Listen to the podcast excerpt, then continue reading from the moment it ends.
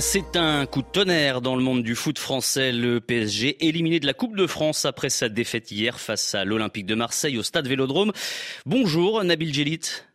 Bonjour, bonjour à tous. Vous êtes journaliste, euh, consultant football pour l'équipe, RFI et d'autres médias. Cela faisait presque 12 ans que l'OM n'avait pas battu le PSG chez lui au Vélodrome. Une victoire historique sur un match coup près en plus et avec la manière dans un stade bouillant.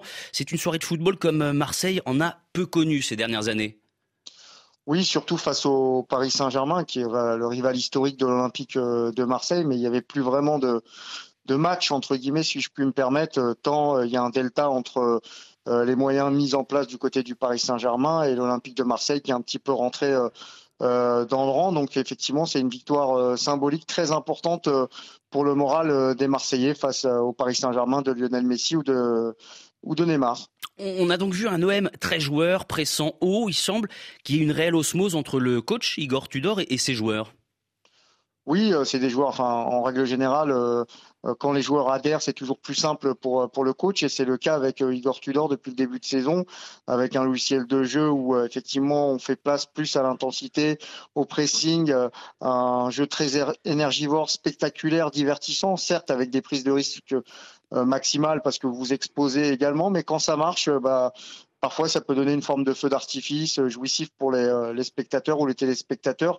C'est un peu ça l'OM d'Igor Tudor. Et le tout sans Dimitri Payet sur le banc hier.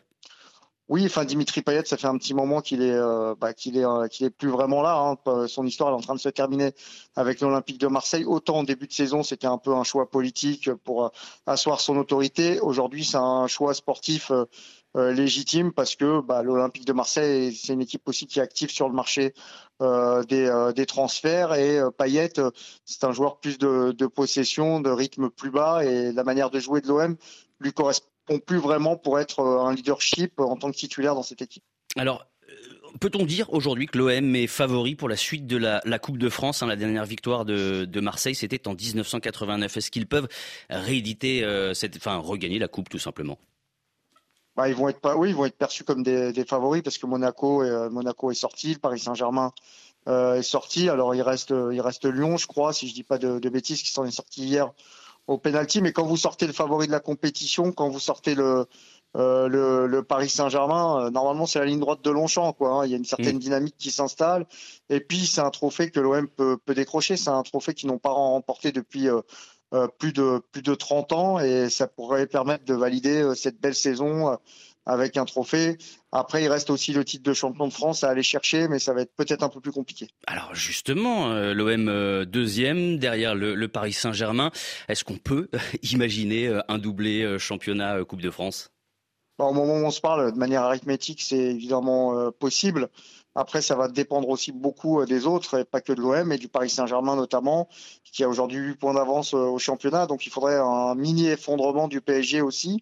il faudrait que lors du prochain match qui va arriver dans pas très longtemps euh, entre Marseille et Paris, que Marseille, dans la confrontation directe avec un Paris qui va être beaucoup plus revanchard, puisse encore une fois l'emporter. Et il faudrait peut-être que le Paris Saint-Germain se fasse éliminer en Ligue des Champions et que et que bah, on mette ça, ça mette la zizanie dans leur saison et que les joueurs lâchent un peu quoi. Donc euh, il faut plein de paramètres. Après, euh, bah, l'OM en championnat ces derniers temps c'était pas mal, mais là sur les deux derniers matchs à domicile notamment ils ont été mis en difficulté. Donc euh, c'est difficile de maintenir un niveau constant. En fait, pour être champion de France, il faut qu'il fasse quasiment un sans faute. Et c'est ça le, la clé de la clé du éventuellement d'un possible titre. Hum, alors vous parliez d'un possible effondrement du, du PSG. Alors l'avenir nous, nous, le dira. Mais de son côté, euh, l'équipe parisienne n'est décidément pas en grande forme. À part des faiblesses, on n'a pas vu grand chose hier. Non, non, elle a été, elle a été dépassée. On lui a marché dessus, mais c'est assez constant. Hein. Enfin, depuis quelques temps, le championnat de France, c'est une équipe bah, qui dégage pas une grande expression collective. Elle est toujours sauvée plus ou moins par le talent de de ces stars. Hier, ça n'a pas suffi. Puis l'absence d'Mbappé également, euh, qui est une menace protéiforme, euh, qui aurait pu mettre en danger la manière de jouer de l'OM, bah, ça n'a pas non plus contribué à les, à, les aider. C'est vrai que c'est une équipe qui est pour moi en train de traverser une crise euh, conjoncturelle qui pourrait devenir structurelle si elle devait être éliminée face au, Bayern Munich, qui est quand même le grand objectif de la saison pour le Paris Saint-Germain, c'est la Ligue des Champions. L'année dernière, il y a une sortie précoce en huitième de finale contre le Real de Benzema. une deuxième sortie précoce dès les huitièmes de finale. Euh, quand vous avez Messi, 8 ballons d'or, euh, Neymar, la star du Brésil, et Kylian Mbappé, un cyborg, un des trois meilleurs joueurs au monde, ce serait extrêmement fâcheux pour le Paris Saint-Germain. Hum. Alors c'est dans moins d'une semaine, hein, c'est, nous sommes jeudi, c'est mardi cette rencontre face au Bayern de Munich. Qu'est-ce que ça augure cet état de, de l'équipe parisienne Effectivement, bah, c'est inquiétant tout simplement.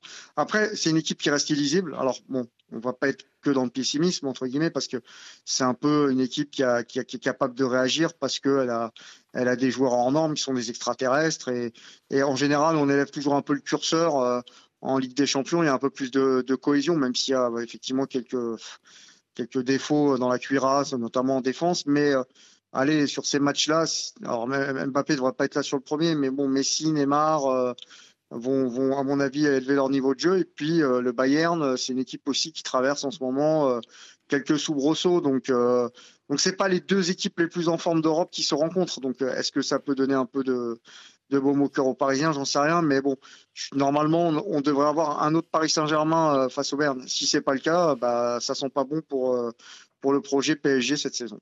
Il nous reste une petite minute, Nabil Djelit. Paris, selon vous, peut gagner mardi sans Mbappé? Oui, elle peut gagner, euh, évidemment. Peut-être sur la manière. bah, Mbappé, c'est un peu l'arme fatale, c'est celui qui finit un peu les, euh, les actions. Mbappé, c'est une menace dans la profondeur parce qu'il il va vite, il enchaîne vite, il est à droit. Donc c'est euh, une autre manière de jouer pour le, le, le Paris Saint-Germain. Après, le, je vous dis, le Bayern, c'est aussi une équipe qui a des difficultés. Oui, elle peut, elle peut gagner, mais comme elle peut perdre, en fait, c'est une équipe assez illisible, le Paris Saint-Germain. Elle est souvent sauvée par ses stars, elle en aura besoin face au Bayern. Merci Nabil Djelit euh, d'avoir accepté notre invitation sur RFI. Je rappelle que vous êtes journaliste et consultant football pour l'équipe RFI et également euh, d'autres médias.